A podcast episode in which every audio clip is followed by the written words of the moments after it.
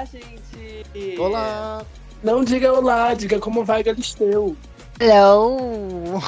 Eu sou o apresentador Jorge Borges, a gente tá aí do outro lado da linha. Nessa ponta dessa linha cruzada gigante, dessa cama de gato que a gente chama de telefone, sou eu, Matheus Guimarães. E do outro lado, quem é que tá? Eu, LS, o apresentador, né? Barra, sei lá mais o que, que eu faço aqui. E temos convidado hoje na ligação. Convidada. Convidada! Convidade! Convidade! Não sou o Pablo Vittar.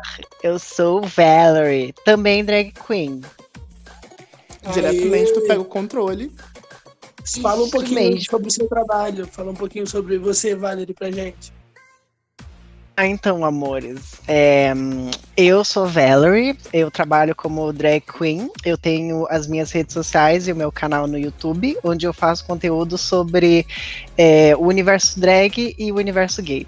E também trabalho no Pego Controle, que é um outro podcast que tem conteúdo totalmente diferente sobre coisas nerds, games e nostalgia. Dá uma conferida na gente lá. E a galera do Próxima Faixa também vai dar uma parecidinha lá no Pego Controle. Com certeza. Ah, eu já tô animado pra gravar minha participação. Nesse telefone sem fio hoje, a Valerie tá aqui pra falar, gente, que o nosso tema da semana hoje é Pablo Vittar. Um especial sobre Pablo Vittar. de Aproveitando o lançamento do Tímida. 111. Isso. O lançamento, né? O lançamento Entre- oficial. O, o lança- o lançamento lançado por livre e espontânea pressão. Né? Mas antes da gente começar a falar da Pablo e tudo mais, pode- é, próxima faixa nas redes sociais é arroba próxima faixa no Instagram, arroba próxima faixa no Twitter. Entra lá no Facebook, pesquisa por próxima faixa, que a gente também tá lá. A gente tá no Spotify, no iTunes, no Google Podcast, no Disney e vários outros agregadores de podcast. Estamos onde também, Matheus? Também estamos no LGBT Podcasters, hoje em inglês, internacional, Ah. já que o tema é Pablo Vittar. É a versão Então deixa eu espanhol também. aproveitar. Sim, em espanhol. é, eu não sei falar espanhol, hoje é difícil. Não hablo espanhol, é o conceito da palavra. Exatamente. Mas agora, aproveitando a indicação semanal, hoje eu vou indicar um podcast novo que entrou no selo na última semana. Vamos falar do Cindy Bicho, porque o Sindicato da Maricona Brasileira. Ninguém Fala se sobre sentiu o representado, só tem millennials nessa ligação. Mas o podcast é incrível, apresentado pela, Malo- pela Paloma Santos e pelo Laranja Lima, que são duas pessoas que eu admiro demais, que eu já acompanhava muito antes do podcast. E é um programa que eu super indico pra vocês escutarem pra dar aquela risada, pra se divertir. A Paloma é uma humorista real oficial. E o Laranja é super engraçado, super leve e divertido. Então, super indicação para a quarentena. Inclusive, aproveitando o ensejo, se você tem um podcast, venha para o selo. Acesse lgbtpodcasters.com.br e venha participar. Internacional. Ela, né? Ela tá inspirada hoje, gente. Exatamente. E antes de, de falar né, da Pablo, vamos comentar que a gente sempre faz os lançamentos, as notícias, atualizações, bater um pouco de boca por aqui. E aí depois a gente pula pro que, que a gente veio fazer, certo, galera? Valeu. Certo. Solta a vinhetinha. Sobe o somzinho.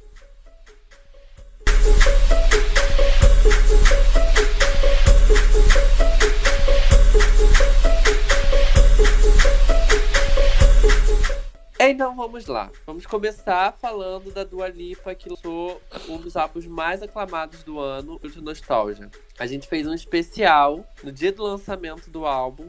Que é o real motivo da gente a estar dando essa notícia aqui hoje. Só pra divulgar o nosso episódio especial. Então volte lá. Se Sim, você sim. não ouvir, volte e escute o último episódio. Os ganchos. A gente só pega gancho aqui nesse programa. E entra lá, Exatamente. escuta faixa a faixa do Nostalgia. E aí, meninos, a gente já comentou Isso. bastante, né, sobre o lançamento Isso, do a gente já deu a nossa opinião. Vou perguntar pra Valerie. Valerie, O que você achou da postagem? Oh, meu Deus! Me taca no fogo, né?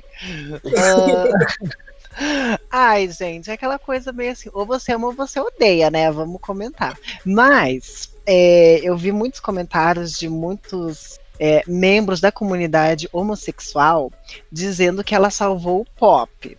Eu acho que Ah. assim, totalmente errado eles não estão. Porque ela tem, ela tem um material bem legal. O, eu achei muito legal aquele do Let's Get Physical, te- o, o videozinho lá, sabe?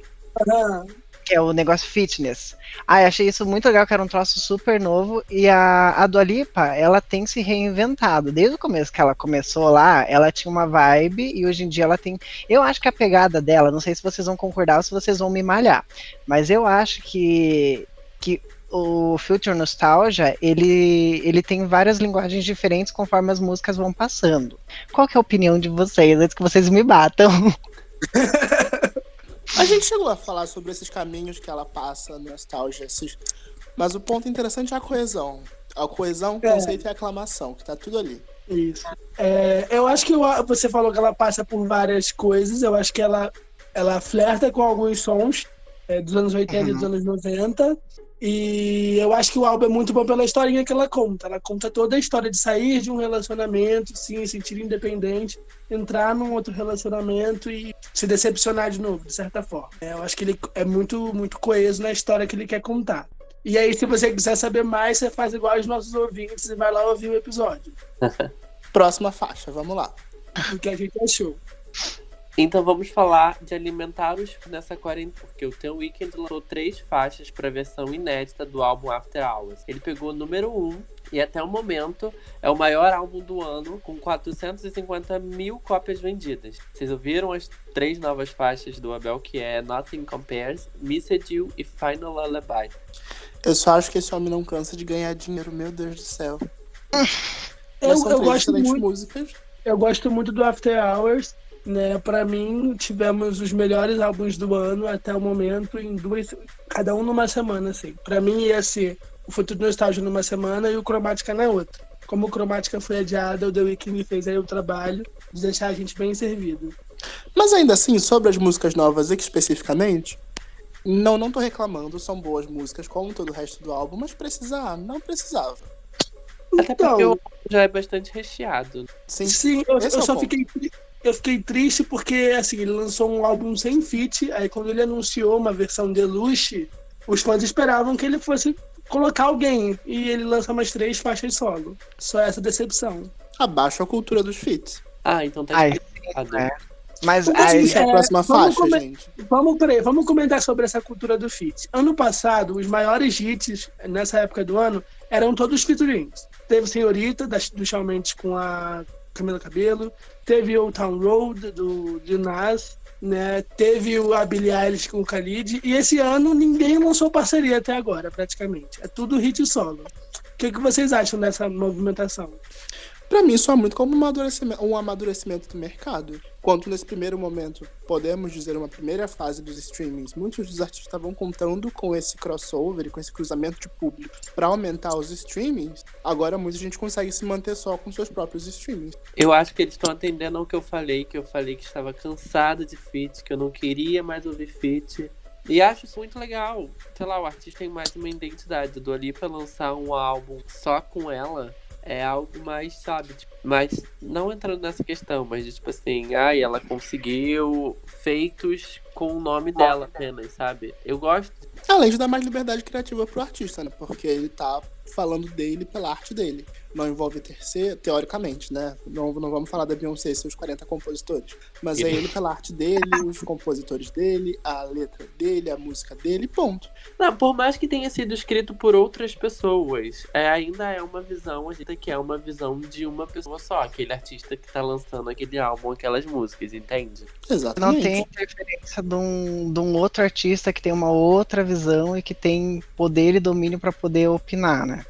Isso. E, e deixa livre pra você entender que aquele artista é, tem aquela, aquela visão exatamente e não precisou de um outro artista com outro ritmo pra impulsionar alguma coisa, sabe? Como tem acontecido muito com vários artistas de outros estilos fazendo parceria com vários artistas. com A gente vai acabar entrando no assunto CDs da Nicki Minaj, pelo jeito. Exatamente. Vamos, vamos pra, vamos pra próxima Vamos pra faixa. Próxima faixa. Elas Elas- voltaram. As misturinhas lançaram Breakup Song, o primeiro single do LM6. Tá super dançante e gostosinho de ouvir. Vocês gostaram? Olha, eu só digo que nostalgia é o novo, é o novo moderno, né? Tá todo mundo indo na onda retrô. Essa era a aposta mesmo para esse ano, né? Essa era a aposta. Eu acho É, que a, a Dua Lipa definiu o tom ano passado, né? Com Don't Start Now. Aí acho que esse Mas, ainda ano... assim, são referências bem diferentes. É tudo, no- é tudo retrô, mas são referências diferentes. Você nota muito mais os anos 80 ali no que, a- no que as Little Mix estão trazendo, enquanto a Dua Lipa tá por outro caminho. Ainda assim, é, dif- ainda assim é nostálgico, é divertido, mas é diferente. E eu Sim. acho que elas vieram mais soft, sabe? Tipo, mais sutil. Vieram com essa, com essa pegada mais sutil do que a do Alipa. A Dua Lipa, Porque o ela, LM5 já é mais, mais feministão, já é mais posicionado. a Dua Lipa, ela traz uma vibe muito romântica, tanto para as músicas até quanto para os visuais do clipe, dos clipes. Pelo menos eu, eu vejo. Porque se você dá uma estudada nas cores que ela usa, sempre são cores muito, muito puxando azul, rosa, tom pastel. Sim. Sim, esse color blocking veio muito forte, né, pra esses artistas dessa, desse, desse momento. Em física, ela usa um espectro de cores, né? Todas as cores ali possíveis ela usa. Quando era gay. Tem que garantir o Money. O Pink Money. Otário. Pink Money. né? Mas vamos Isso. lá, próxima faixa. Deixa eu puxar a próxima notícia, gente. A Selena Gomes lembrou que existe, lançou, lembrou que lançou um álbum esse ano e divulgou uma performance pra promover Dance Again, uma das melhores faixas desse disco. E aí, gente, o que, que vocês acharam? Ah, eu achei Michuruca. Ah, desleixado, pra falar a verdade. Ué, ela aproveitou a quarentena e gravou no quarto dela. É o conceito, Jorge. Não É pode gravar na rua. Eu só não entendi, vou ter que ver de novo pra entender. Então, foi por, uma, foi por uma ótima causa, né? Ela. Todos os lucros arrecadados com esse vídeo vão ser ah, doados ao Music Cares e fundações que estão lutando contra o coronavírus. Além de promover o álbum, sabe? Não vamos criticar. Não, Só dela se mover pra trabalhar nesse disco, que não é ruim, é muito bacana, já tô muito feliz. sim, vamos, tem que continuar, né? Tem que garantir aí, porque as pessoas já estão esquecendo que realmente esse álbum foi lançado esse Eu jurava que ele era do final do ano passado, mas ok. Pois é. Mas vamos pra outra pessoa que vem trabalhando muito, vem produzindo muito nos clipes, que é a Ava Max. Lançou mais um clipe e dessa vez é pra faixa Kings and Queens. Mais um single, mais uma aposta. Ai, e aí, menino? É hit Próxima hit? faixa, gente. Olha, eu, eu quero comentar sobre Eva Max. O clipe é muito bom, o clipe é muito bonitinho e graças à quarentena as pessoas estão lembrando que ela existe. Tem duas músicas aí entrando no- nas 100 mais tocadas no mundo e tem uma música que ela lançou no passado que ela não lançou clipe, que é Salt, que é muito boa e tá ganhando força também. Então de repente vai, dessa vez. Vocês acham que vai ou não? Valerie, você queria falar sobre isso? Ai, gente, é sério, é, eu tô me sentindo muito aquela menina na premiação do Oscar, sabe? Que tipo, eu não posso opinar. Claro Eu não- pode. Eu não vi o clipe, eu tô vendo ele nesse momento. Eu sei, muito Ah. bonito. Mas então, o meu problema com a Ava Max é é que ela vem com as mesmas coisas, sabe? Não tem algo diferente pra alavancar. E se ela for ter um sucesso agora, um hit agora, vai ser o TikTok. Se bombar lá no TikTok. Ai, reze para Deus, reze para o TikTok. Não, um não dia vou rezar, talvez não. ele te salve. Não, amor. Brincadeira. Mas, próxima. Próxima faixa. Grande confirma parceria com a Lady Gaga. Um post desejando feliz aniversário para a Mother Monster, que completou 34 anos nesta semana que passou, no último sábado, né, dia 28 de março. É, ela escreveu o seguinte, traduzindo para o português: Feliz aniversário para este anjo, literalmente, que mudou a minha vida de várias maneiras. Eu vou contar mais para vocês sobre isso depois, disse a Ariana Grande no Instagram. É, antes disso, antes desse post, um dos produtores da Ariana já tinha confirmado o feat, que deve ser lançado em maio. Vem Rain On Me. O que, que vocês esperam dessa, dessa parceria? Eu espero que saia em maio, espero que não demore, espero que não seja atrasado por causa do coronavírus. Eu não queria, mas vem. É, o álbum queria? sairia. O que, que você não queria? Ah, como assim? Por quê? Ah, não sei. Eu não, não tava muito esperando isso. Não sei. Não tenho muito uma justificativa. Só acho que não, não é uma fórmula. Quando sair, quando lançar, vou estar enganado. Enganado, talvez, mas eu não que é uma fórmula que combine Ariana e Lady Gaga. Entendi. Olha, gente, esse eu posso opinar e eu posso opinar muito. Caso vocês quiserem, vocês podem estar cortando o meu microfone, tá bom? eu sou muito Little Monsterzinha, tanto que assim, entrei pro Vale dos Sexuais graças ao feitiço que Lady Gaga lançou. E, meu, a Ariana Grande, ela tá muito. Nossa, ela tá muito visada. Essa menina, ela chegou em lugares assim que eu não imaginava que ela fosse chegar saindo de um programa de televisão. E ela e a Lady Gaga, depois do. Stupid Love, nossa senhora, eu tô louca pra essa parceria sair, por favor. Eu faço, das palavras da, eu faço das palavras da Valerie a minha, tá? Se for ruim, a gente esconde na fanbase, e é isso. A, ah, gente, a gente faz igual fizemos com aquela música das Panteras. Grito. Isso. Vou puxar a próxima faixa. Gente, o deserto acabou. Depois de quatro anos, finalmente voltamos a ouvir a voz da Rihanna em uma música nova. Vocês acreditam? A cantora lançou uma parceria com Party Next Door. A faixa se chama I Believe It e é o segundo single do segundo álbum do, do rapper, Party Mobile. E foi lançado nessa última sexta. E aí, gente, vocês vocês acham que ela tá preparando o terreno para um comeback com esse single? A, a, a Valerie falou para mim que queria falar mal da Rihanna, então eu vou dar, deixar essa resposta Fala Para. que eu tô aqui com um pedaço de pau na mão. Para, por favor, as pessoas vão me odiar na internet desse jeito. Mas eu vou falar mal mesmo. Fala que eu estou com demaquilante aqui na minha mão. na sua cara, fala. Então, vocês já viram aquele meme que a menina vai perguntar quando que ela vai lançar CD e daí ela vira pra repórter e pergunta quem que mandou você aqui? hum. Então, eu, eu deixo esse meme aqui para vocês. Se vocês acham que ela tá voltando para a indústria musical, amiga, assim, os Little Monsters esperaram muito a continuação de Telephone. Eu acho que os fãs da Rihanna também estão na mesma vibe, assim. Mas, Mas eu tenho a, esperança. A... A continuação a de, tele... de Pode falar. Diferença da Lady Gaga, que guardou a, a, continuação de telefone no bolso, a Rihanna continuou insistindo e gravando músicas. Ela não lançou. Ela continua ali trabalhando, requentando aquela feijoada. Tanto que ela disse que tem um CD, né? Sim. Do sair esse troço. Hein, Matheus? Sim. Então, a Rihanna foi capa da Vogue britânica essa semana. Ela falou sobre o álbum. Ela também usou o Twitter para falar que a quarentena deixou ela inspirada e ela voltou a trabalhar no álbum no estúdio dela em casa. E para os fãs aguardarem o álbum para esse ano. O coronavírus mudou os planos dela. Ela não tem uma data, mas dessa vez o álbum sai esse ano sim. Então a gente vai esperar de novo. Será? -se? É, é, na verdade, eu ia encerrar esse assunto. Posso? Vamos lá, pode mandar a próxima, Jorge. Porque eu tenho algo aqui que eu estou vendo agora aqui na minha frente, que foi postado há 13 minutos. E envolve Miley Cyrus, aliás, amanhã, no Bride Mind da Miley Cyrus. Quem vai estar, quem vai estar fazendo a entrevista é Ashley Longshore, Zoe Kraft, Diplo e Anitta. Que? Meu Deus! Apenas. Esse programa está sendo publicado na manhã de quinta-feira, então dá tempo de vocês assistir esse, essa live. Na manhã de quarta, calma. Na manhã de quarta, meu Deus do céu. É, é porque eu só Meu Deus! Que... Pera, calma, eu sou, ó, o, Jorge me conhece. O Jorge sabe que eu sou muito Smiler, eu estou passando mal nesse momento. Calma, água, aliás, respira. Mas enfim, voltando. A Anitta e o Diplo, gente, como assim?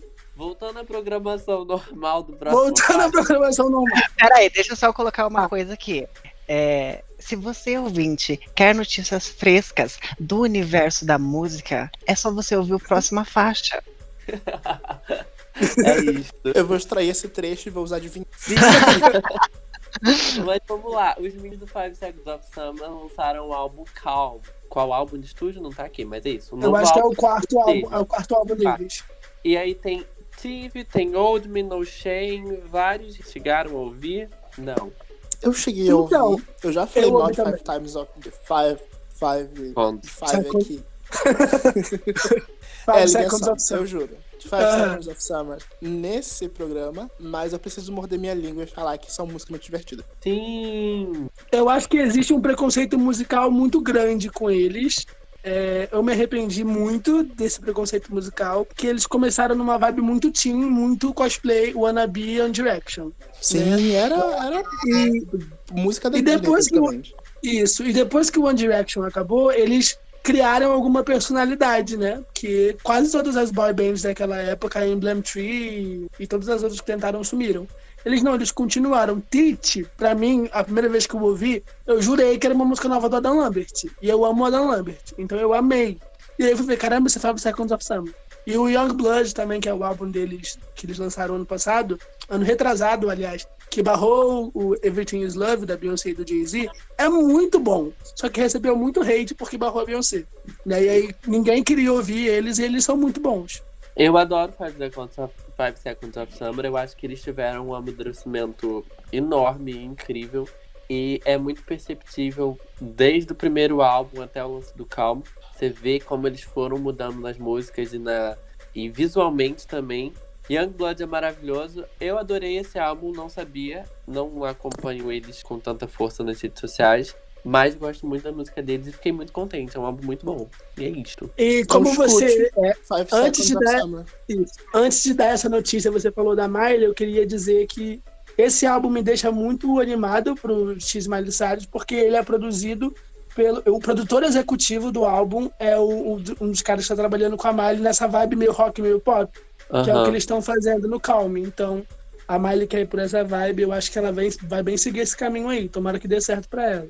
Então, dando continuidade ao momento rock do próximo faixa, vamos falar de One Republic, que continua a divulgação do álbum Human, que chega agora em maio. Eles lançaram a faixa Better Days, um sopro positivo no meio desses tempos difíceis. E a parte mais legal é que todo o lucro dessa música vai ser doado pro Music Cares, assim como o lançamento a gente comentou agora há pouco, que vai ser uma campanha de arrecadação de fundos para artistas independentes. Ou seja, arrasaram, mandaram muito bem. Sim, é, o Ryan Tedder falou que ele, ele fez uma live no Instagram porque ele pegou o coronavírus, né? Então ele não podia voltar para casa. Aí ficou trancado no estúdio. Trancado no estúdio, ele começou a produzir e cantou um trechinho dessa música na live. Na, cinco minutos depois, ligaram para ele e pediram para ele finalizar e pôr no álbum, que queriam usar a música numa campanha. Ele produziu a música em uma semana. Ele, na, numa sexta-feira ele fez a live, na outra, que foi semana passada, ele lançou a música. Ai, olha, ele é incrível. Ele é tudo, ele é tudo. Sim. Ele é tudo. Aprende, Rihanna, é assim que faz. Em período de quarentena, alguns artistas adiam seus projetos, outros, o Ryan, produzem as suas coisas ali na hora. O Baco Exu do Blues lançou o álbum Não Tem Bacanal na Quarentena. E de queda ainda Meu tem Deus! em homenagem ao participante do Big Brother Brasil, o Babu, da faixa Tropa do Babu. Vocês chegaram a ouvir? Eu vi que saiu no domingo, eu não tive tempo de ouvir. Eu ouvi só uma música que eu não lembro o nome, mas eu gosto muito do Baco, eu vou ouvir depois. Eu nem sabia dessa tropa do Babu que tá todo mundo usando no Twitter. É um, uma, um lance. Vamos pra próxima? É. Próxima fase. Eu tô aqui pra chamar o rock, gente. Eu tô aqui pelo rock. O Pearl Jam lançou um álbum novo, que se chama Gigatron, e é o primeiro álbum de inéditas em sete anos. Ah, ou seja, isso daí que é, é, que é demora, fãs da Rihanna. Sete anos. E aí, gente? Vocês ouviram o álbum do Pearl Jam? Os fãs da Rihanna vão esperar sete anos também pro próximo álbum dela. Mas eu não sou muito fã de, de música, de rock, talvez. Mas. Então, eles são muito bons. Muito bons de verdade. Uhum. É, o último, ele, eles têm um hit, pelo menos um hit por álbum. No último álbum teve Sirens, que é muito boa. Nesse álbum tem. Deixa eu lembrar o nome da música nesse momento. Que eu não lembro. Peraí. Ninguém sai. Giovanna, meu óculos. Ai, eu, Deus. Eu, eu, minha memória é um lixo, gente. Parabéns. É, é Quickscape, que eles lançaram, eles lançaram visualizer para todas as músicas, mas essa é a principal, né? Vai ser trabalhada para divulgar o álbum provavelmente. É muito bom, é um, é um rock. É um rock, mas é um rock que não é aquela, aquela barulheira toda. Todas as músicas dele têm essa, uma pegada mais acústica, vou colocar assim. Então vale muito a pena ouvir.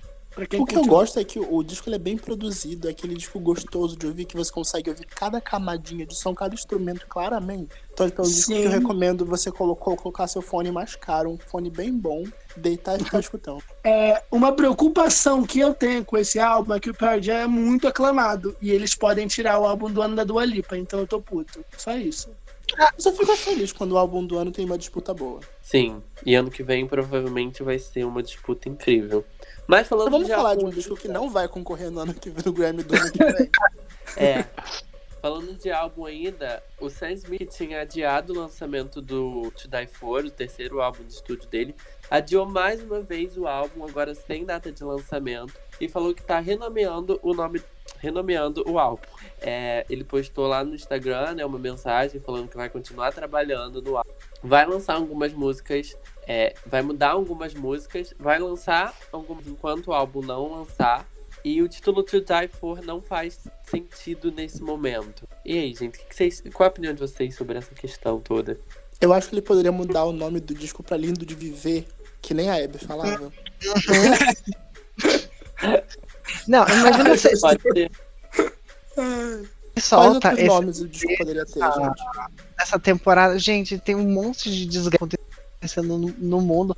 O Sam Smith só faz música de desgraceira. Ai, não. É, eu acho que o título é.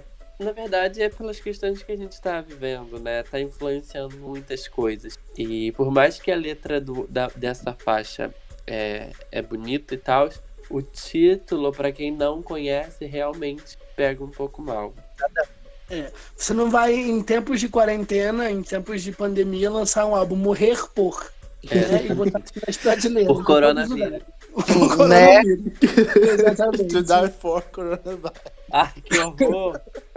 Ah, Vou falar de Deus. lá, Rosalia, eu sou a queridíssima Dollar. Já falei certo, mano? Do El...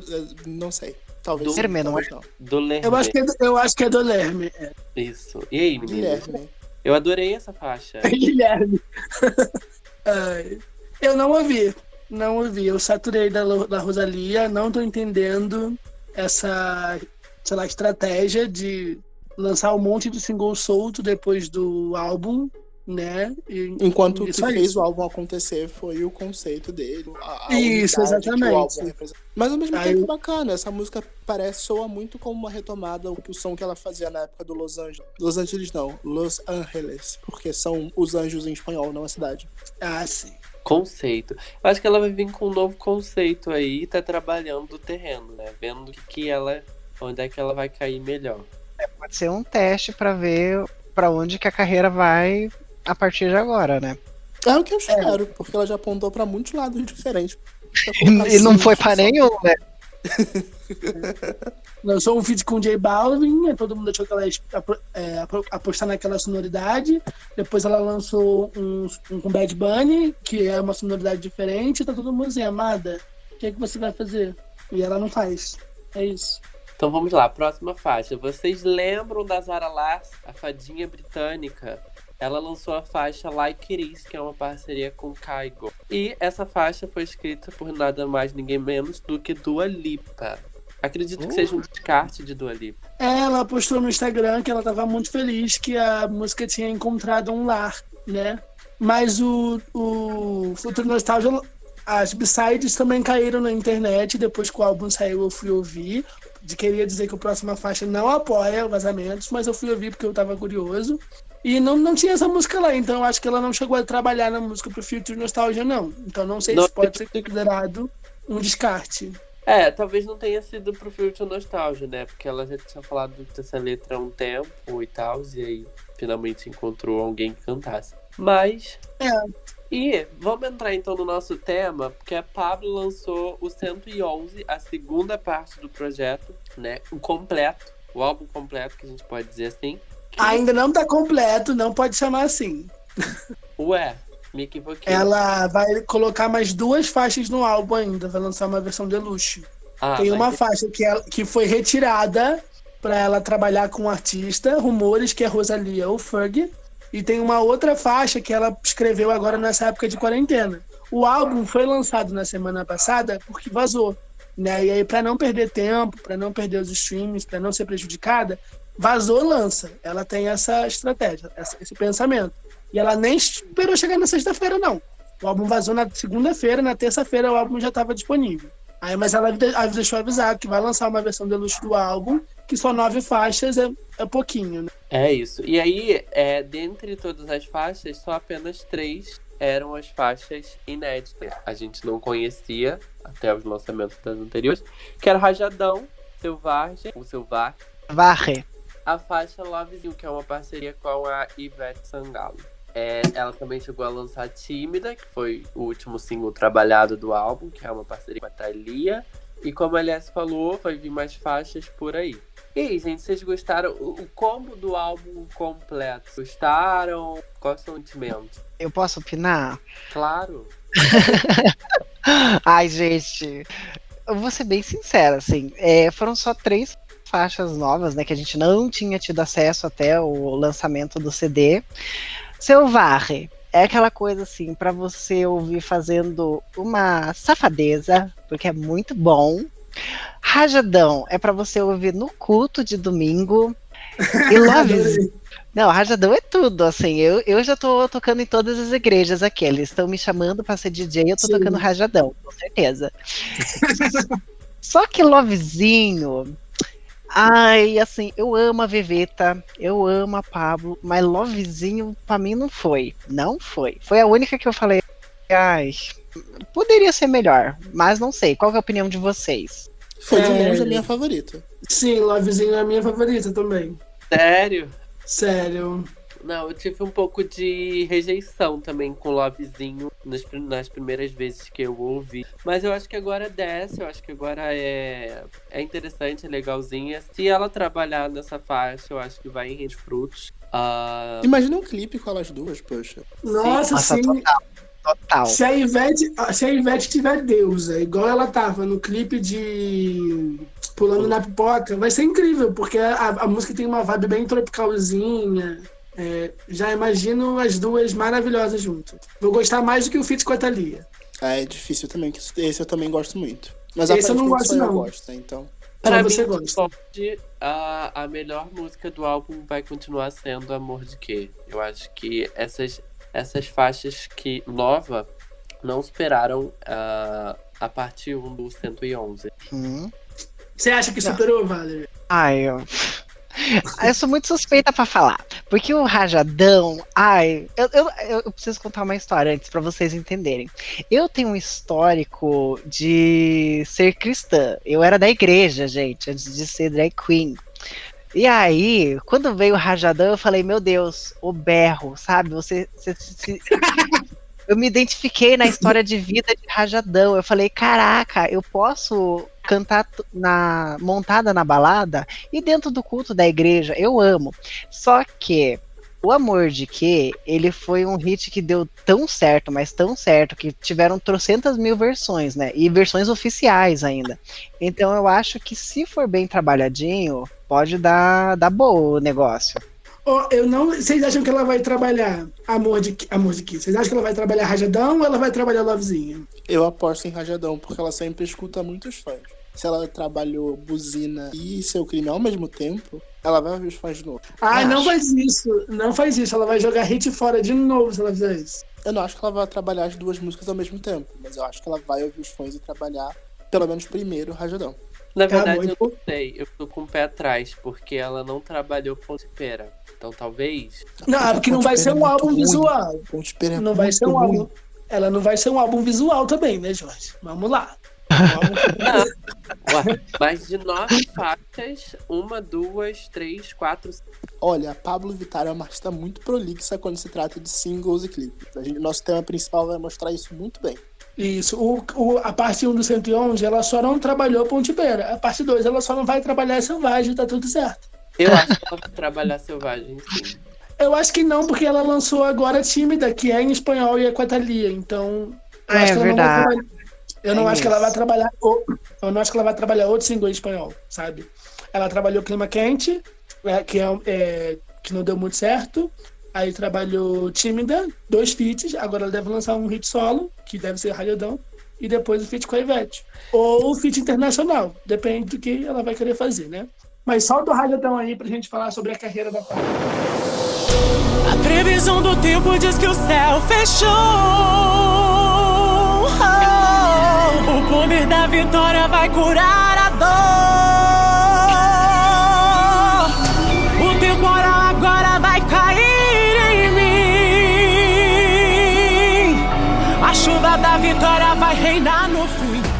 Fábulo Rodrigues da Silva. Pablo Vittar. Vocês sabiam que o nome dele era Fábulo? Eu sabia. Sim. Eu não, eu não sabia, eu tive um ataque de riso. Esse é, É. muito bom.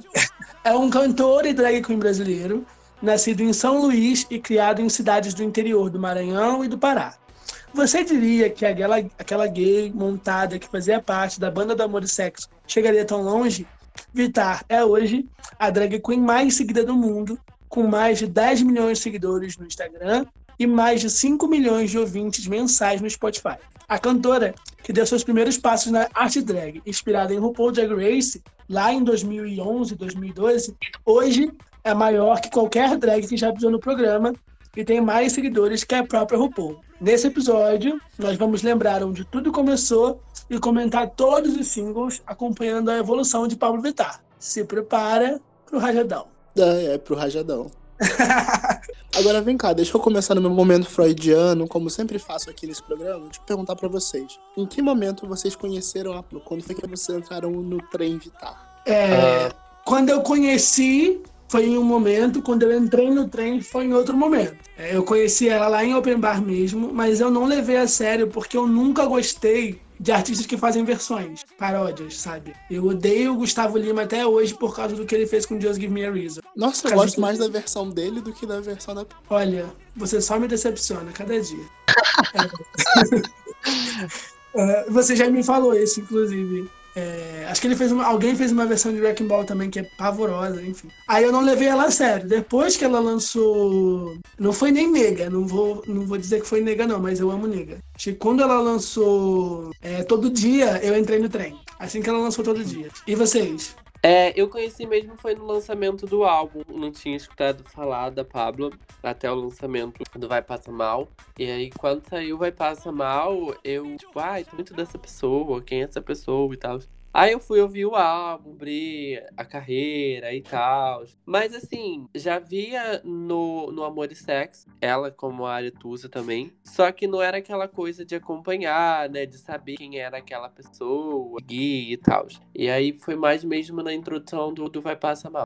Valerie? Eu.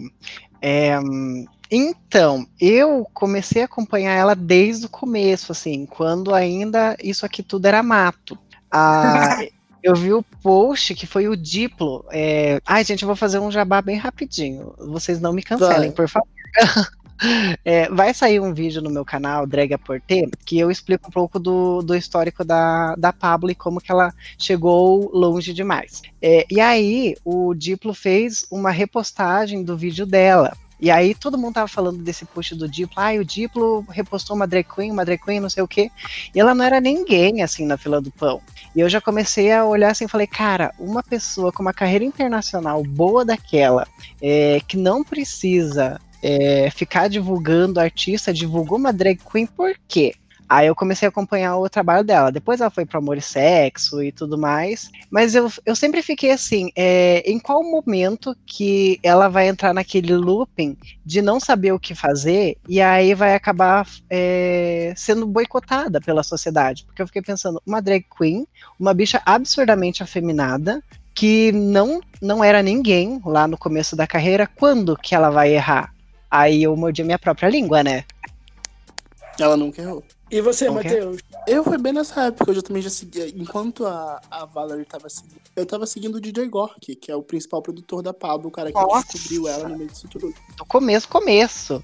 Isso, ele ficava postando o vídeo da Pablo, mal, mal montada, sem ficar cantando no Instagram.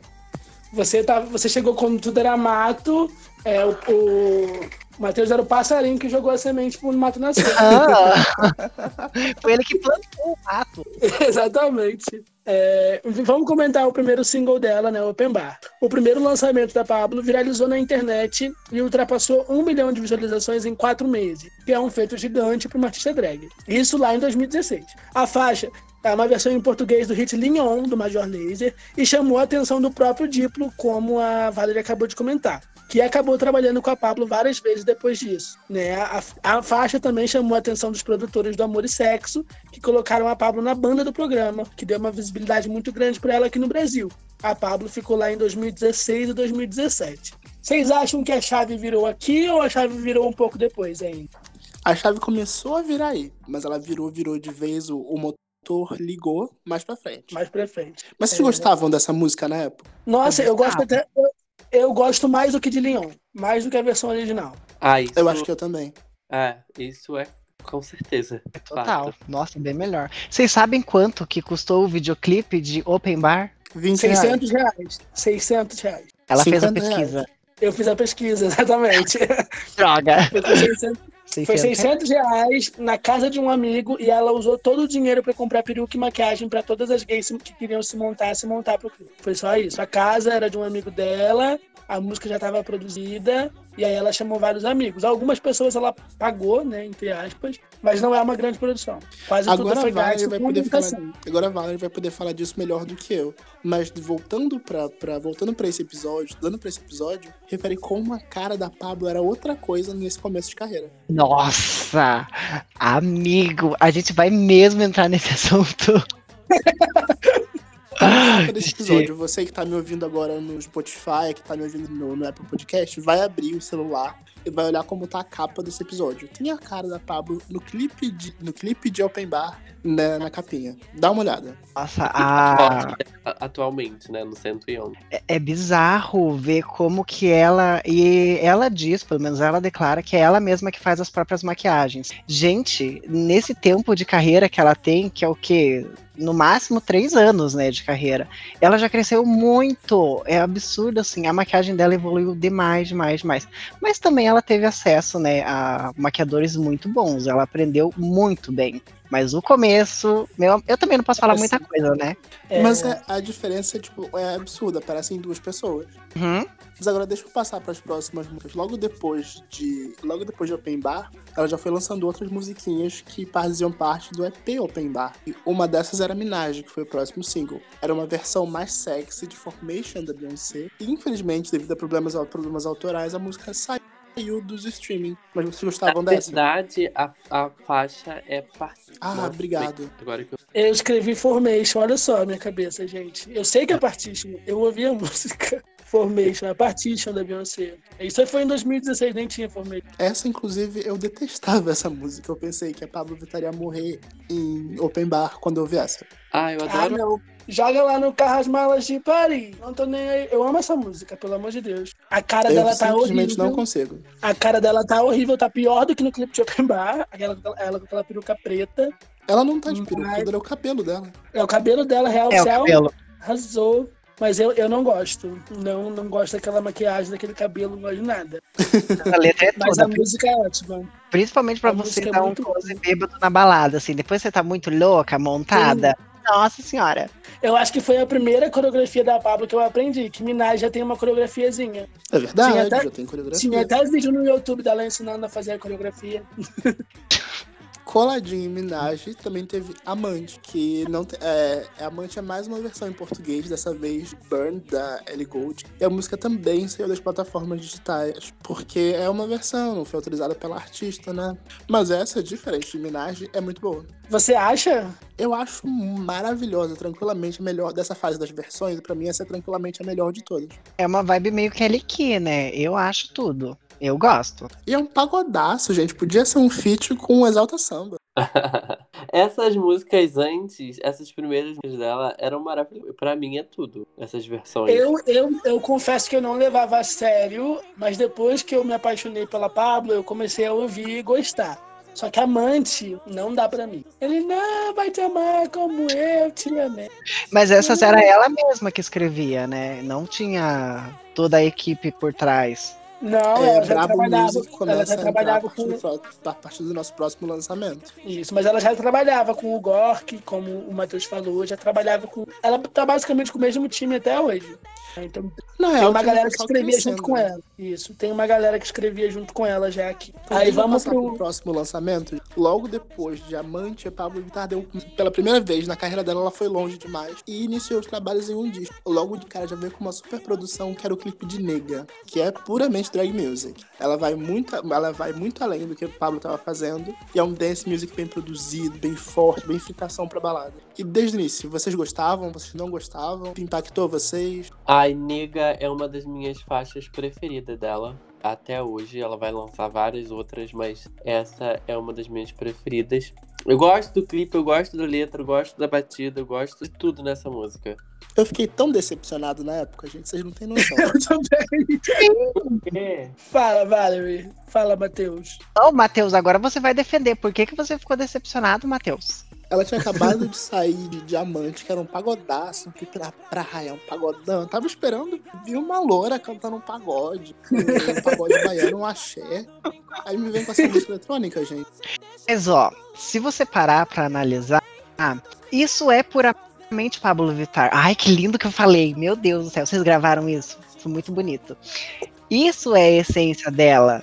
Ela é essa bagunça, essa mistureba. A maioria das músicas e dos álbuns dela não é uma linguagem contínua, contínua do começo até o fim.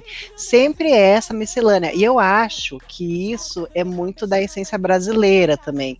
Que isso vende muito bem lá pra fora. Sim, e eu acho que aqui ela se inspirou nos singles da RuPaul, que flertavam com o dance, que flertavam com uma coisa mais sexy, mas sem ser pejorativo, né? Sexy, Hum. sem, ser, sem ser vulgar, né? O clipe é muito bonito. Só que o, eu, eu não fiquei decepcionado, eu gosto muito de Nega, eu só estranhei. Eu acho que foi uma mudança muito brusca. Eu acho que Mas ela saiu da, eu acho que ela sair de open bar, de minagem, diamante, que era uma coisa mais engraçada, mais, mais não tão levada a sério pra nega, que tem toda uma superprodução, ela já tá muito mais bonita, muito mais bem maquiada. E é assim, pra fritar, pra vender mesmo, eu fiquei, ó, foi aqui que eu falei, ela vai longe demais. Que ela começou a se levar a sério.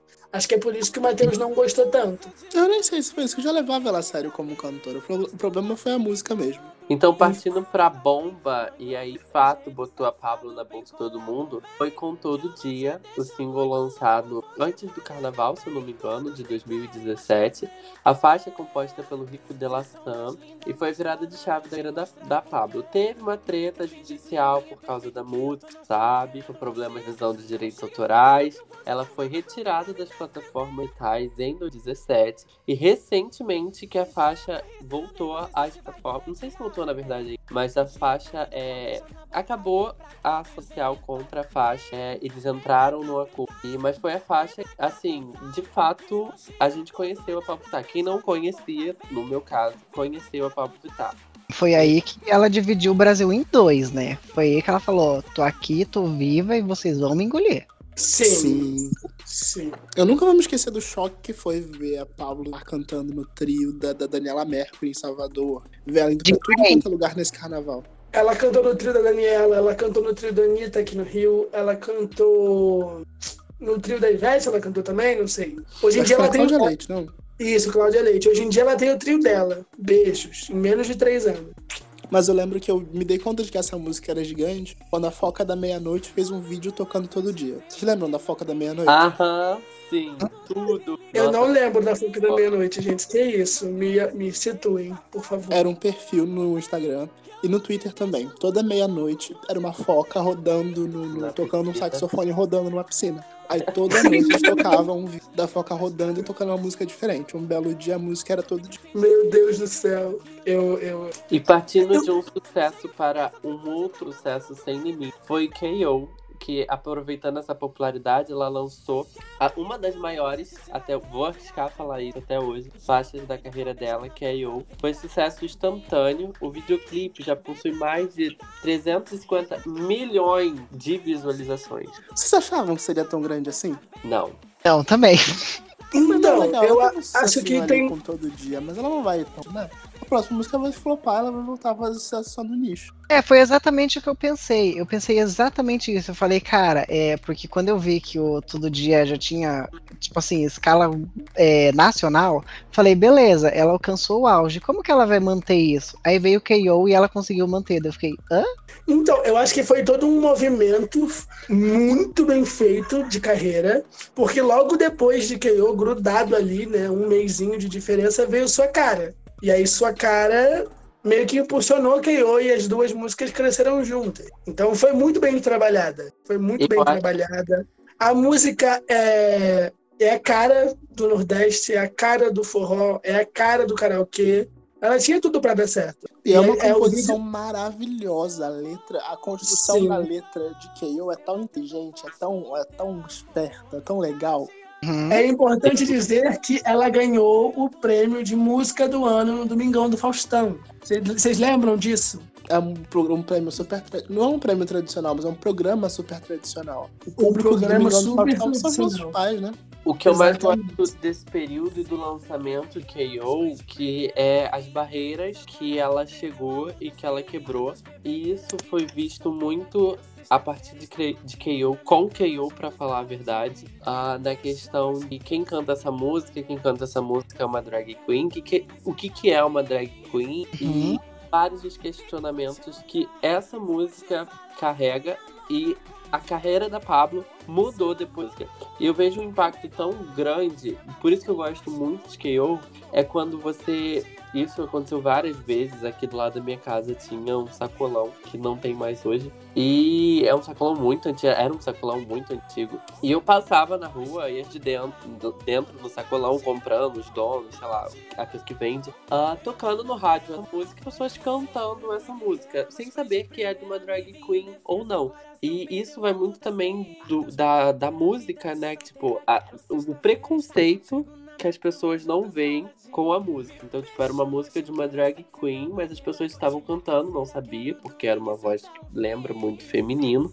Então as pessoas cantavam e gostavam dessa música, e aí depois ia conhecer quem era o autor dessa música, quem era a pessoa que cantava essa música. Então essa música tem um impacto muito grande, e eu acho que é por isso que eu gosto muito dessa, dessa faixa, dessa era. Ah, a gente tem até saudade. Seu amor me pegou. Ai, Já Mas tem alguém falar pra da. interpretar. Oi? Estou falando que a gente já tem você pra interpretar. Pode, pode começar. Não, vamos, vamos de próxima faixa. Depois de KO, surfando ali na popularidade, tendo um ótimo momento, ela grava com só o maior nome do pop brasileiro. Né? 70 mil dólares. Quem não, não conheceu essa treta, pode devolver a carteirinha. Né? Sua cara é uma parceria do Major Laser. Aqui o Diplo volta. Né? Lembra lá de, de Open Bar? Ela volta a trabalhar com, com o Diplo, com o Major Laser.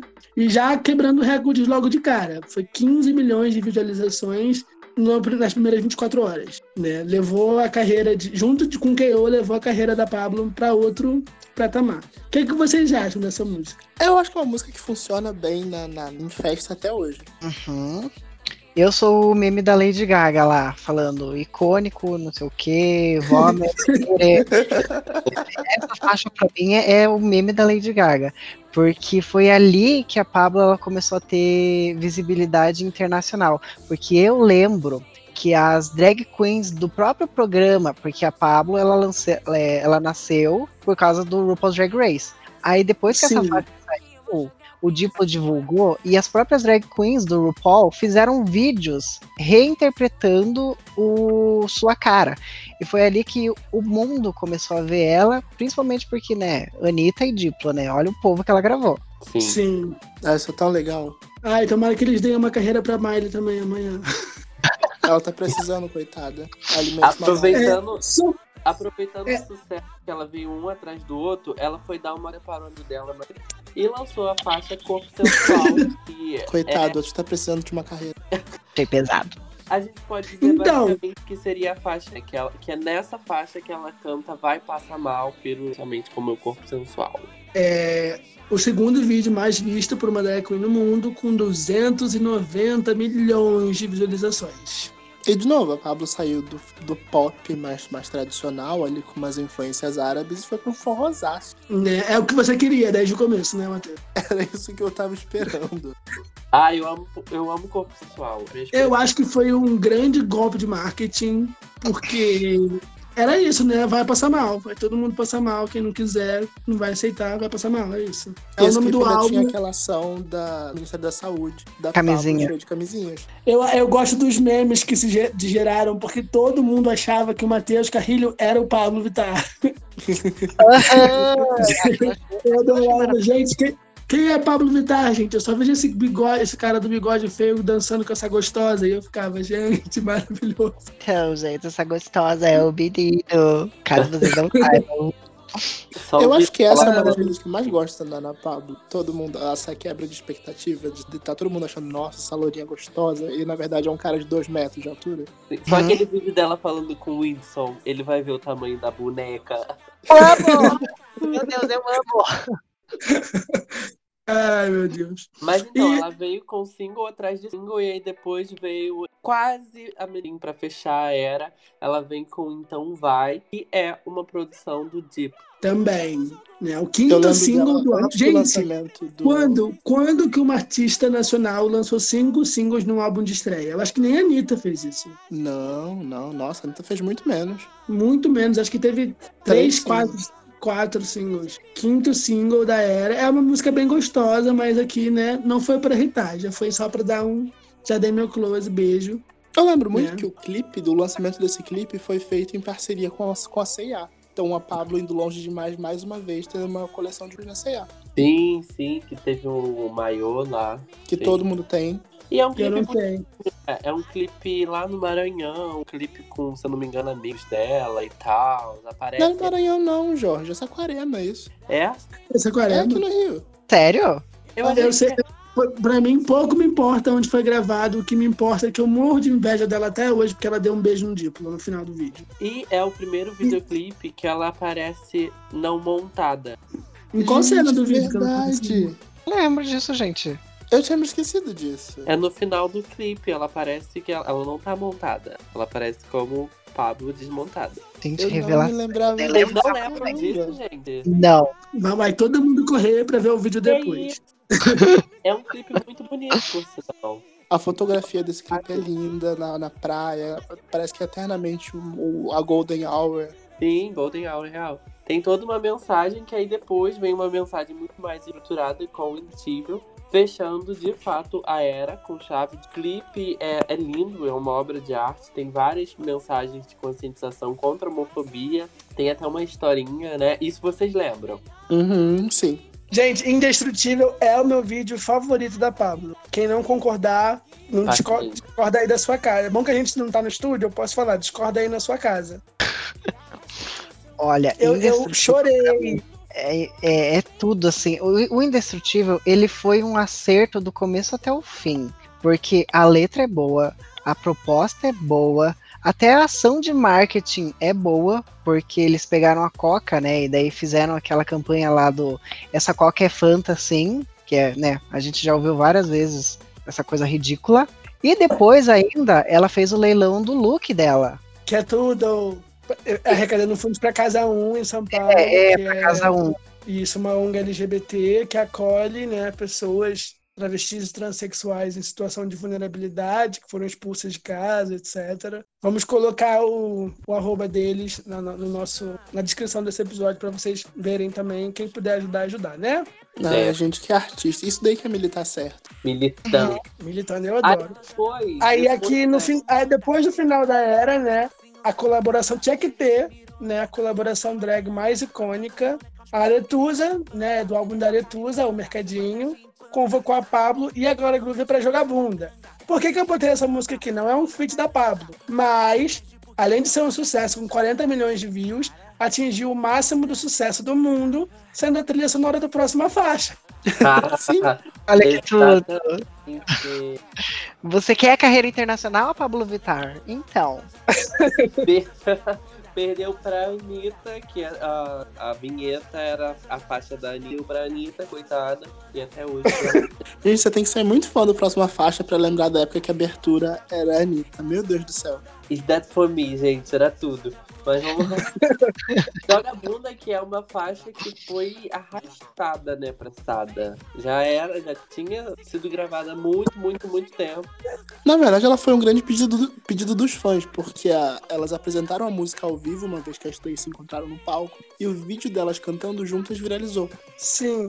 Só que eu acho que elas não esperavam todo esse sucesso da Pablo, né? E aí a Pablo, o que que a quantidade de coisa que a Pablo fez pra divulgar o Passa Mal? Ela não teve tempo de, de gravar, gente. Ela desde o carnaval de fevereiro de 2017 até isso foi isso é em janeiro de 2018 aqui, joga bunda. Ela passou o ano inteiro trabalhando muito, fazendo muito show, viajou pro Marrocos pra gravar um videoclipe, gente. É, foi gravou, gravou com é, ela gravou com o Diplo, ela gravou o grupo de, de KO.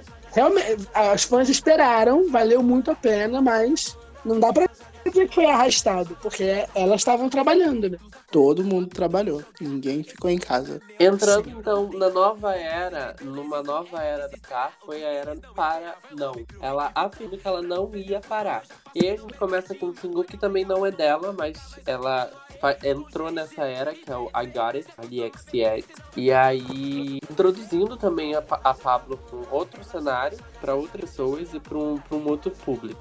A música é um grande, é quase uma faixa de rap, porque tem a, a Charlie XX fazendo esse vocal principal, que é só ela repetindo I got it, I got it, I got Agora, it. agora, agora, agora, agora.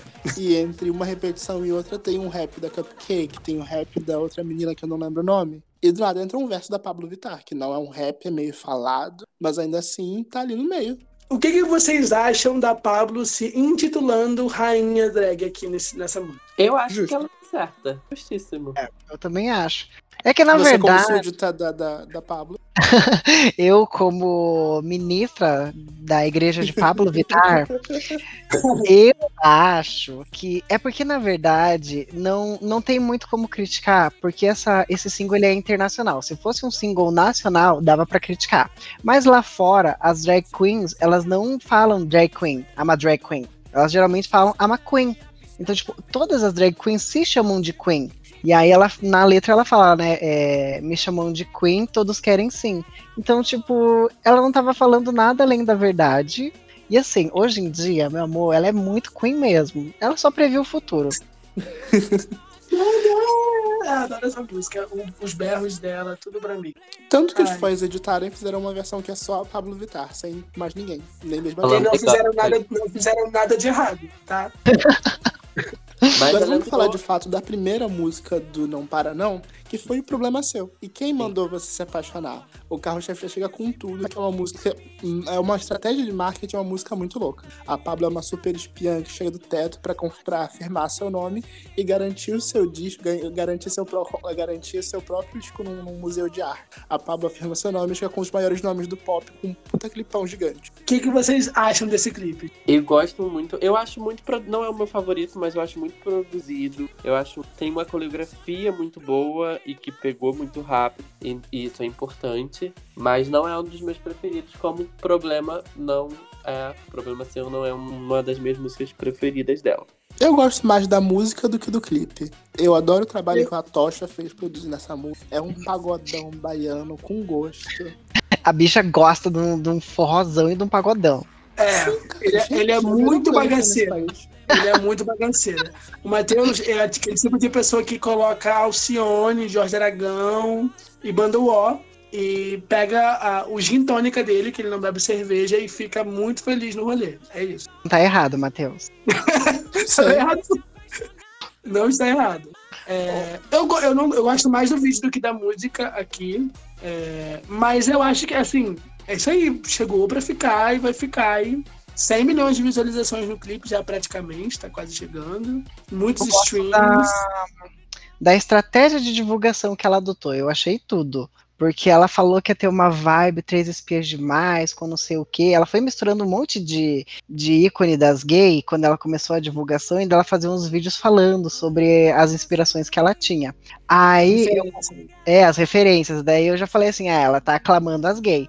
Aí depois, como eu faço parte do, do Pego o Controle, eu tenho que pesquisar jogos. Nessa época, ela lançou um jogo que era também divulgação desse, desse single dela. E era um Sim. jogo de espionagem e tudo mais. Então, assim, a estratégia de divulgação desse, desse single, cara, foi muito genial, assim, muito esperto. E foi um lance Sim. que manteve o, o single e, e ela é, e também ajudou ela a fazer a manutenção desse visual. Porque a imagem que a gente tem da Pablo, o Funko Pop da Pablo, é ela de cabelo verde com aquela roupa de latex que ela desce do teto. Uhum. Visuais icônicos. Visuais icônicos. O vídeo tem vários visuais icônicos, né? Aquela parte que ela vira uma peça de museu, né? Que isso é, essa é a história do clipe. Ela tá lá Aquela parada. parte que ela entra pra equipe rock. Mas eu gosto da- do, do visual das faixas, que ela tá bem inspirada naquelas estátuas gregas. E aí toda parada com a, com a venda na cara. Muito lindo, muito conceito. Mas agora aproveitando, dentro desse jogo que a Valerie comentou, ela também anunciou algumas faixas de participação de disco. e lançou o próximo, o próximo single, Disque. Disque Me. Ah, eu gosto muito de Disque Me, gente. É, pra mim, é a minha faixa favorita desse álbum. Alô? É, diz que me. Eu gosto muito. Na verdade, eu acho o Não Para Não o melhor projeto da Pablo. Uh, que me. Tem aquele videoclipe Garota Americana, né? Mas eu até entendo. Mas. Porque a faixa é muito poderosa. Eu, eu, eu arrisquei que diz que me poderia ser um, um próximo KO. Fiquei um pouco decepcionada quando não atingi essa meta e não dobrei essa meta. Mas bem poderosa. Mas é uma música com uma energia mais baixa, é difícil você emplacar uma música dessa como um hit sem ser um sertanejo. É, é verdade. Ainda mais naquela época, né, que tava em alta era. Eu acho que o problema da Era Não Para Não é que ela foi muito rápida. Foi bem conceito, não para não, não parou, já foi embora. Chegou, foi embora. Conceito certíssimo, fez certo, não parou e é isso aí, próximo CD. A Era, a Era começou em agosto de 2018 e em fevereiro de 2019 já tinha acabado. Ela lançou os singles e foi fazer show. Foi tudo muito rápido. Os, os próximos singles, Seu Crime e Buzina, os dois foram lançados em fevereiro, com 10 dias de diferença. Um no dia 16 e o outro no dia 26. Que por sinal, Seu Crime foi o, pro, foi o terceiro single do álbum, né? E aí sim, é, fez um, um barulho que Buzina ficou para trás. Apesar de ter um clipe belíssimo. Uhum. Então, eu, eu, eu defino, verdade... eu defino seu crime como um hino injustiçado, porque é uma das melhores faixas do álbum. O clipe é incrível, a estratégia de marketing também era muito legal, que os fãs que escreveram a história de seu crime. Mas a divulgação de, de tanto a divulgação de seu crime quanto a divulgação de Buzina, uma meio que atropelou a outra, né? E aí os fãs queriam buzina pro carnaval, encheram o saco dela para lançar a buzina. Aí ela lançou a buzina pro carnaval e seu crime ficou para trás. E aí meio que dividiu os dois vídeos juntos. Um, os dois têm 20 milhões de visualizações. Fizeram um barulhinho, mas assim, ficou apagadinho, na minha opinião, em comparação com o sucesso do Vai Passar Mal. Foi uma pena, até porque naquele momento a disputa, a, a disputa entre os fãs que eram a favor de buzina e os fãs que eram a favor de seu crime era uma disputa muito saudável e divertida. E são duas músicas que eram, foram muito boas, na verdade, sim. São duas músicas muito boas que tinham muito potencial. Sim. Mas eu vou ser sincera, em relação ao clipe, eu vou apanhar, mas eu vou falar. Eu não gostei, não. É muita informação acontecendo. De seu crime. De. É, seu crime, gente, desculpa. Do seu Sim. crime é muita informação acontecendo. É, eu também concordo. É, ah, mas ela, ela queria mostrar que ela tinha. Ela queria mostrar que ela tinha orçamento, né? Eu acho que é isso. É. Pode ser. Agora, já entrando na próxima, na próxima era, que foi a era, a era 111, ela veio com Flash Pose, que foi de fato, não de fato, né, mas foi um feat internacional dela com a Charlie XCX. E aí, levando ela para outro, para outro patamar. Uh, ela chegou a performar no Europa Music Award, a MTV, na Europa, e ganhou o prêmio de melhor artista brasileira, perdendo a Anitta, perdeu para Pablo Vittar, vamos deixar esse tendo. E o videoclipe já possui mais de e por aí vai, que veio outros que é que vocês gostam de Flash Pose. Eu acho que desse momento da Pablo fazendo drag music, fazendo electronic dance, Flash Pose é de longe meu favorito. É, gosto. É, Você é gosta? Eu gosto, gente. A única coisa que eu, que eu não gostei foi da. Ai, que feio, né, falar isso. Mas eu não gostei da apresentação dela naquela premiação que eu já não lembro o nome. Mas. até, até apaguei da memória. Mas o, o, ritmo é bom, o clipe é bonito. Isso sem falar da coreografia também, que é super boa para dançar na balada. Ai, e tem um detalhe aqui. O coreógrafo dela, é um coreógrafo muito esperto, porque ele sempre faz, ele pega umas músicas muito específicas e faz coreografias para que as pessoas dancem na balada. Ele já falou isso. E Flash Pose foi uma dessas. É, é para dar close, né? Eu quero close, beleza, é isso. A Pablo, é, muito, é, a Pablo é muito grande, né? É, era difícil para ela dançar porque ela era desajeitada. E aí o cara teve, deu muitas aulas para ela. E em Flash Pose ela já começa com carão, bração, mostrando muito o que ela tinha ali, né? E é no clipe é o máximo, é isso no seu volume máximo. Porque o clipe é Sim. basicamente uma tapadeira branca, cinza, e ela desfilando, ela dando close, ela dançando. Belíssima. E Vocês gostam da Charlie no vídeo? Eu gosto muito Vamos da Charlie, falar mas da acredito que Pablo. ali ela adiciona pouco. Charlie, que vamos falar da Pablo. Esquece. É porque, assim, comparando, fazendo um comparativo da Anitta, que tá tentando a carreira internacional e lançou várias parcerias, eu acho que a Pablo acertou muito logo de cara. É, fazendo drag music com alguém popularzinho na Europa, sabe? Pra já entrar no mercado americano, no mercado europeu. Se vendendo como drag queen. Eu achei perfeito. A, a parceria, o ritmo da música. Porque eu, eu acho que Flash Pose não funcionaria com qualquer artista. Acho que Flash Pose não funcionaria nem mesmo com muitas participantes de RuPaul, talvez nem mesmo com a própria RuPaul. Que é uma música tão específica e funciona tão bem dentro desse universo da Pablo Vittar. Sim. Sim, e você sabe, né? Quem acompanha a Pablo sabia que a Charlie já tinha trabalhado com a, com a, com a Pablo antes. Depois de Gary, elas ainda lançaram uma outra música, que Shake It. essa, essa passou despercebido já. Mas enfim, eu gosto bastante. É porque não foi single, né? E aí ficou. Isso. Mas então, seguindo a jornada do 111, ela de novo mudou completamente a chave. E depois do lançamento de Flash Pose, ela lançou Parabéns. Só entrando um adendo aqui, que teve a parceria com a Luísa que foi praticamente no mesmo período de Flash Pose, que foi a faixa Garupa do álbum Pandora da Luísa, que também, que na verdade faz até hoje, tocou muito no carnaval desse ano, Garupa. Foi a, a- Se a gente pode dizer que a Anitta inseriu a Pablo dentro do cenário pop brasileiro, a Pablo fez isso com a Luísa Sonza, que tava, fazia vídeo no YouTube, fazia uns coverzinhos, tentou lançar umas músicas pop solo, né, igual a, a Pablo fez no começo da carreira, com Todo Dia, com Nega.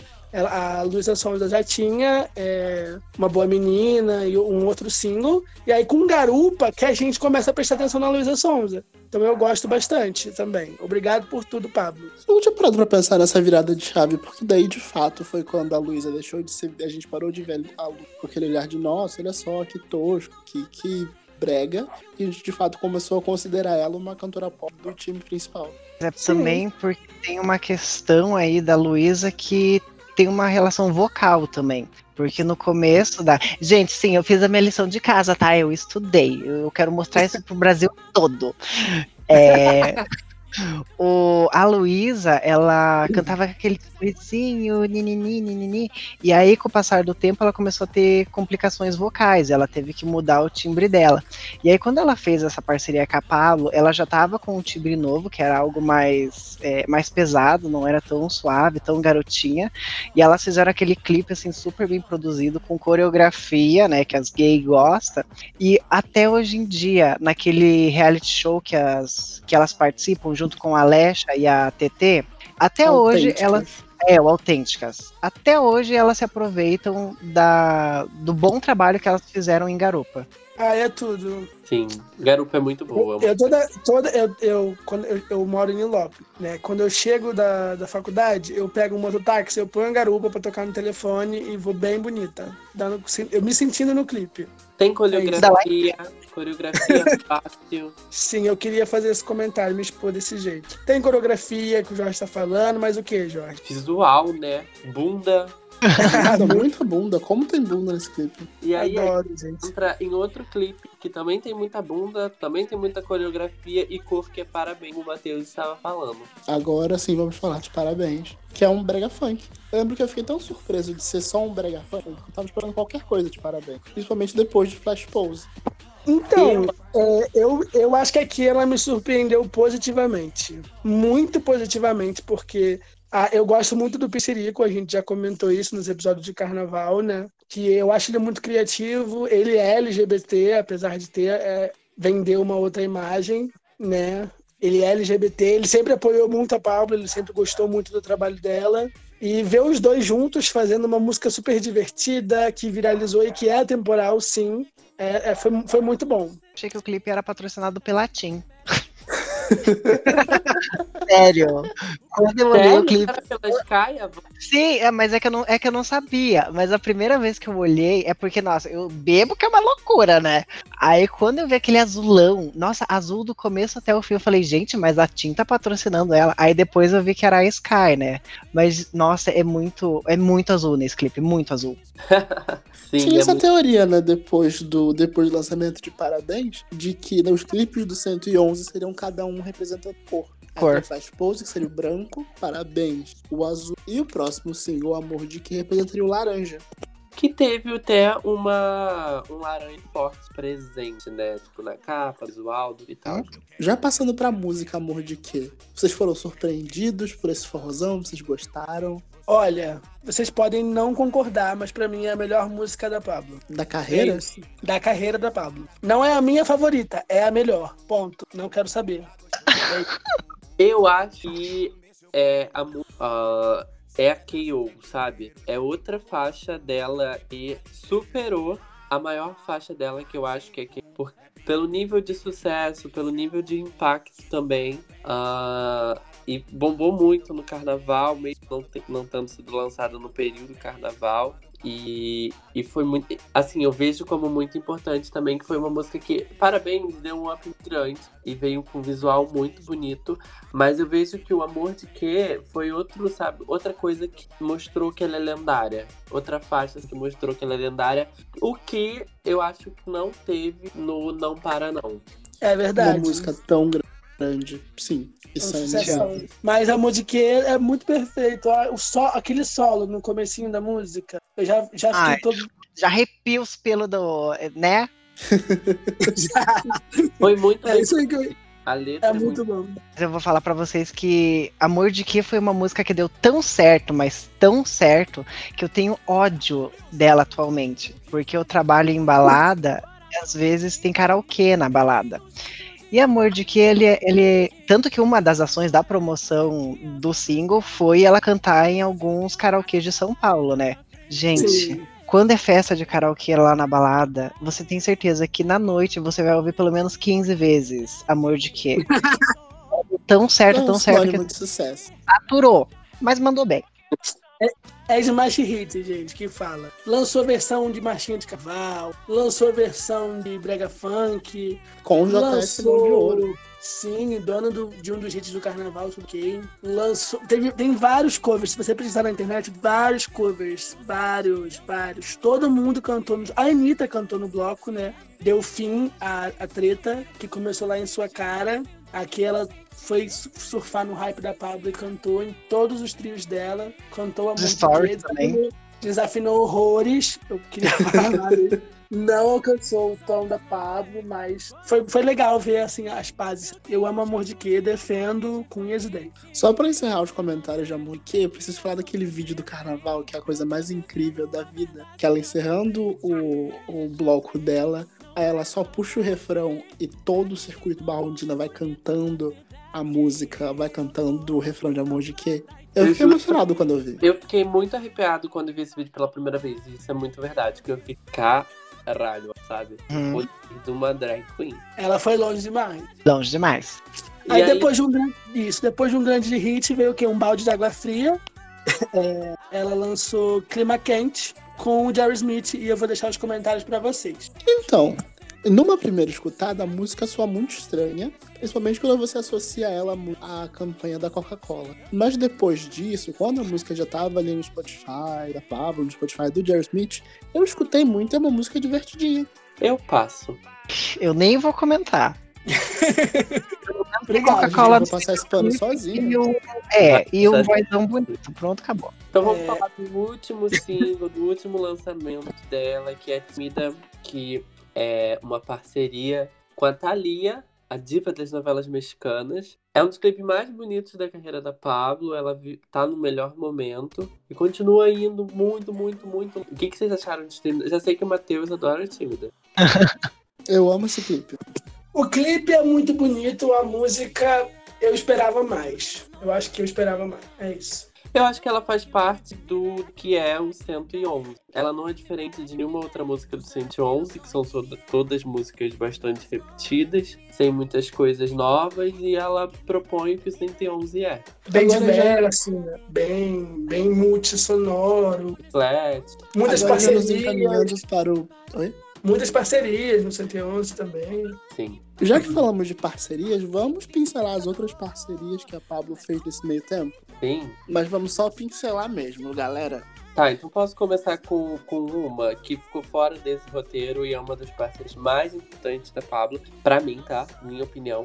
E é uma música que deu uma mudança de chave, talvez assim, caramba, olha que diferente tô fazendo. Que é Não Se Esqueço, que é a parceria dela com Niara. Que ela vem com vocal totalmente. Ela não é uma faixa dela, é uma faixa do, do Niara. Mas ela vem com vocal totalmente diferente. Vem com uma proposta diferente. Vem simples também, é um clipe mais chill, mais simples. Porém, muito bonito e ela mostra muito vocal. E foi no, no lá entrando, já tava na era de não para não.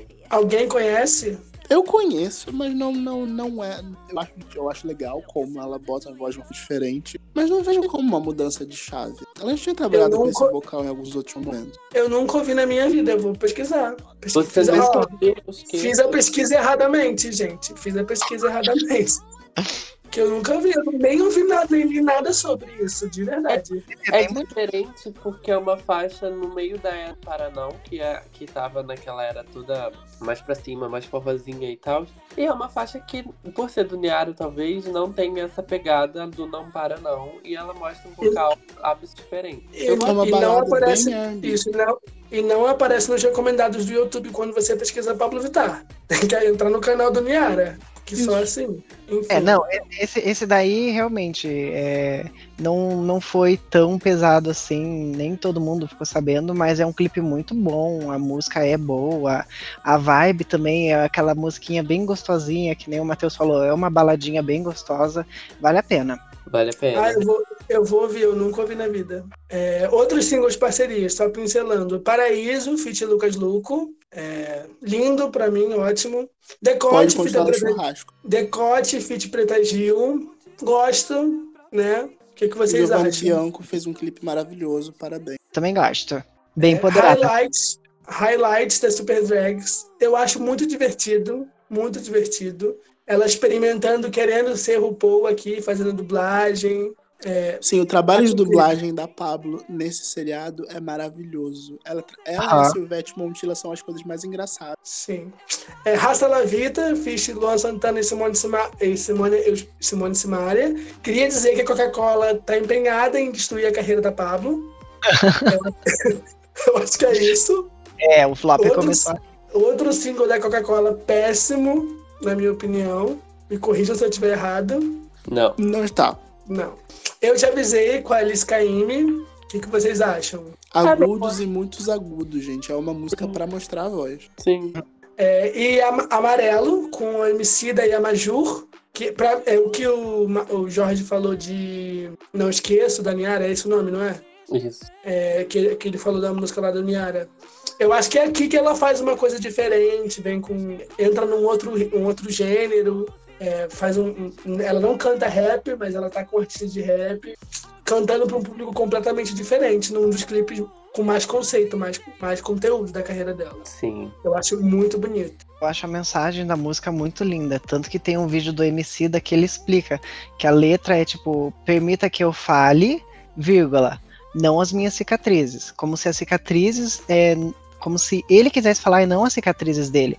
E aí dá pra você interpretar de outro modo, que seria: permita que eu fale não para as minhas cicatrizes. Então, tipo, ai, é, é muito bonito. A mensagem é muito bonita. Sim, eu adoro. E acho que a última parceria que ela lançou, né, sem ser dela, foi Sente a Conexão, que é um single do Condzilla, feat MC Kekel. Que é da Colgate, se me engano. Alguma parte É. de.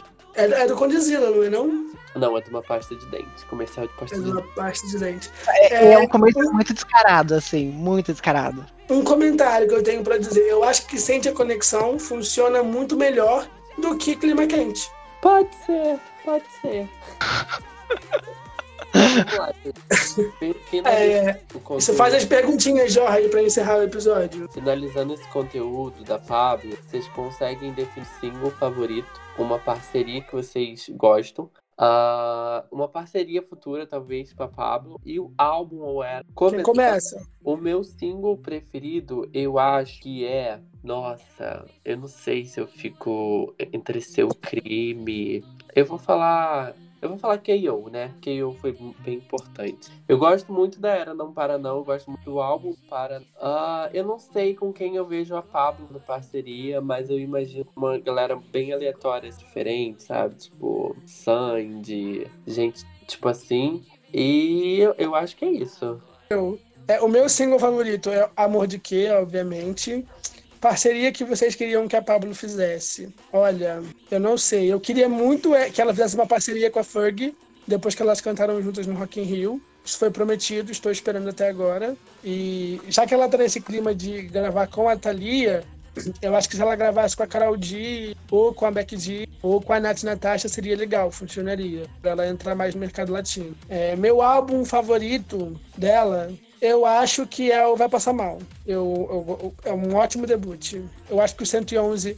Isso tá sempre na carreira dela, mas eu acho que o 111 é muito bagunçado. E o Não Para Não, muito bagunçado que eu digo diverso, tem muito som, não funciona tão bem, mesmo ela sempre tendo feito isso. E o Não Para Não é muito corrido, eu não sei por que, que é tão corrido assim. A era tem menos de seis meses. Valerie. E você, Valerie? Ai, o meu single favorito, ele é. A divulgação tá pesadíssima, né? Rajadão, tá? Botem aí nas rádios pra tocar. Uh, a minha parceria. Ai, gente, é muito, muita viagem. Mas eu queria que ela gravasse com aquela Priscila do Bom Dia e Companhia, sabe? Meu Deus! Sim! Meu Deus! Agora, agora eu vou explicar o porquê, para vocês não ficarem me julgando. Porque a Priscila, ela é religiosa, ela canta música gospel. Só que ela é aquela religiosa consciente. Então, tipo assim, ela, ela tem a religião dela, mas ela não fica empurrando na goela dos outros. E ela é muito ela tem noção do alcance que ela tem como influencer e como cantora e ela não fica julgando os outros. Então, até para ser uma fronte assim, tipo, mano, vou gravar essa música gospel, rave muito louca aqui com uma cantora gospel que tem noção. Sabe aquela coisa assim, tipo, vamos meter a mão na cara mesmo? O que vocês acham? É, eu seria uma junção bem diferente, bem afrontosa também, né? Possível? Provavelmente não. Não. Mas quem sabe, um remix aí da galera da internet. É, provavelmente. Se- Eu, eu vejo. A, a Priscila gravou com o Whindersson Nunes é, recentemente. Né? Girassol. Então, Eu acho acho, acho possível. Mas eu quero agradecer, Valerie, pela presença. Muito obrigado por Ai, participar. capaz, gente. Eu que agradeço. Volte sempre, volte bastante. Bom, é, Sim. a minha cama fica onde aqui no escritório? É, a Deixa gente suas redes pra. Isso. Onde a gente acha você, deixa suas redes pra gente. Então, De gente, novo. Pra finalizar o jabazinho, né? é, as minhas redes sociais. O meu Instagram é Drag Valerie. Você escreve drag e Valerie como a música da Amy Winehouse. Inclusive, o meu nome é inspirado na música dela. Ah, o meu canal no YouTube é Drag. E vão ouvir lá o podcast que eu participo, que eu faço parte, que é o Pega o Controle. Como eu já disse, a gente fala sobre games, um pouco do universo nerd e nostalgia. E eu espero vocês lá, tá, meninos? Sim, nós vamos. Pode deixar, estaremos lá. Carreira internacional nossa vem. Espera aí. O Pega o Controle a gente já chegou cá no nosso LGBT Podcasters Indica. E acho que uns dois episódios atrás. E agora a Valerie tá aqui. A gente se encontra sim lá. Vamos marcar. E é isso. Muito obrigado. Muito obrigado por viram, chegaram aqui. Até o próximo episódio. Tchau, Tchau. gente. Gente, agora vamos lá. Vitor! Este podcast faz parte do movimento LGBT Podcasters. Conheça outros podcasts através da hashtag LGBT Podcasters ou do site www.lgbtpodcasters.com.br.